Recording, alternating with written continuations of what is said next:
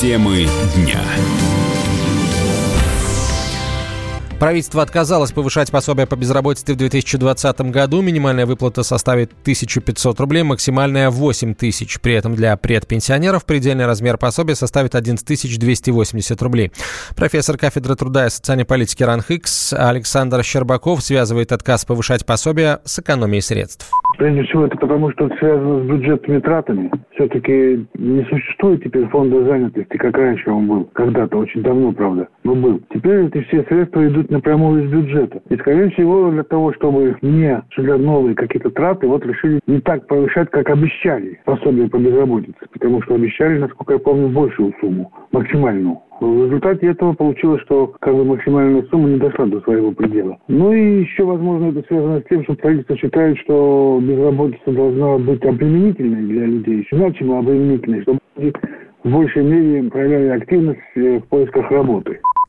Свою очередь, доцент кафедры политэкономии и экономического факультета МГУ Максим Черков сообщил, что сейчас в России уровень безработицы самый низкий и напомнил, что пособие увеличилось в 2019 Ситуация на рынке труда в Российской Федерации в настоящее время выглядит, в принципе, достаточно нормально. Надо сказать, что в настоящее время в России фиксируется самый низкий уровень безработицы 4,3%. Ну, это минимум за очень долгий период. Кроме того, необходимо отметить, что, несмотря вот на текущий отказ отказ от повышения пособия по безработице, в 2019 году размер соответствующего пособия уже был увеличен. И был увеличен по сравнению с 2018 годом практически в два раза. Кроме того, в предыдущие месяцы и годы, в 2018 году звучали предложения о том, чтобы сократить время выплат пособия по безработице. И, ну, как мы видим, вот эти вот предложения, которые потенциально могли ухудшить положение тех, кто временно остался без работы, они не приняты и не нашли применения. Увеличить выплату э, пособия по безработице предпенсионеров в августе прошлого года предложил президент. Владимир Путин отметил, что на фоне пенсионной реформы жители страны беспокоит риск остаться в предпенсионном возрасте и без зарплаты, и без пенсии на несколько лет. До этого пособие для предпенсионеров составляло 4900 рублей. Жителей европейской части России ждет аномальная зима. Как рассказал ведущий специалист Центра погоды ФОБОС Евгений Тишковец, этот сезон станет едва ли не самым теплым за всю историю метеонаблюдений.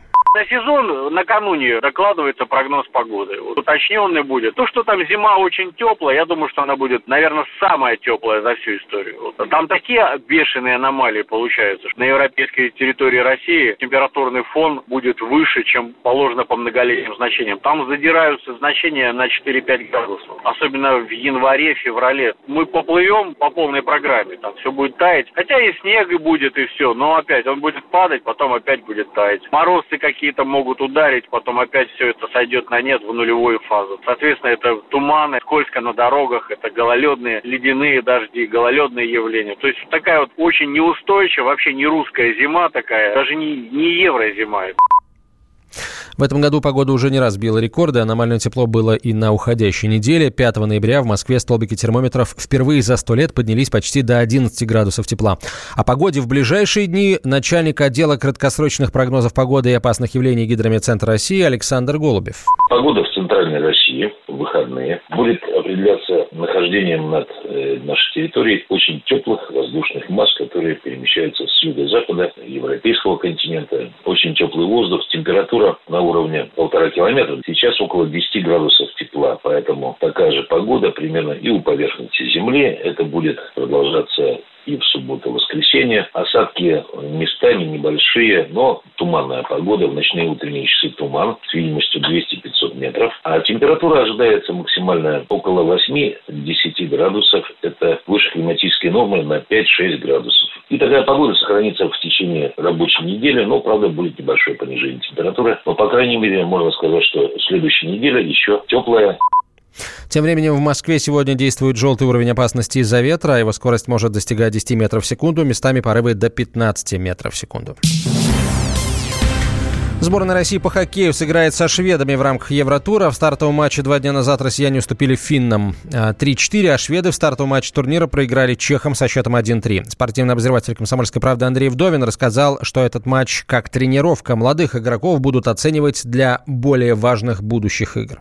Нынешний Еврохоккей тур вообще достаточно странное соревнование, потому что все ведущие сборные используют его э, для практически вторых, третьих составов. И сборная России не исключение. На этот турнир она называет молодежный состав для того, чтобы молодые игроки как-то набрались международного опыта. И в связи с этим матч со шведами, он э, имеет тренировочный характер. Тренерский штаб сборной России должен посмотреть, кто из молодых потянет, кто не потянет, кто должен рассматриваться как кандидат на более важные турниры, на более важные матчи. Перед этим матчем со Швецией Россия выглядит фаворитом, потому что у шведов примерно такая же ситуация. Также они неважно начали турнир, э, проиграли Чехам, а мы, напомню, проиграли сборной Финляндии. Но все равно мы даже со сборной Финляндии, сборной России выглядела достаточно интересно в атаке, вела в счете, могла добиться более комфортного результата. Именно поэтому предстоящая игра со шведами Россия фаворит, но это в принципе ничего не значит, потому что, еще раз повторюсь, составы экспериментальные, составы с присмотром на будущее, и здесь результат не так важен для тренерских штабов. Мы хотим стать еще лучше. И нравится тебе бесконечно. Специально для тебя мы создали новый сайт – радиокп.ру радиокп.ру Заходи, и ты можешь делать все. Слушать, смотреть, читать. Подкасты, видеотрансляции из студии, текстовые версии лучших программ.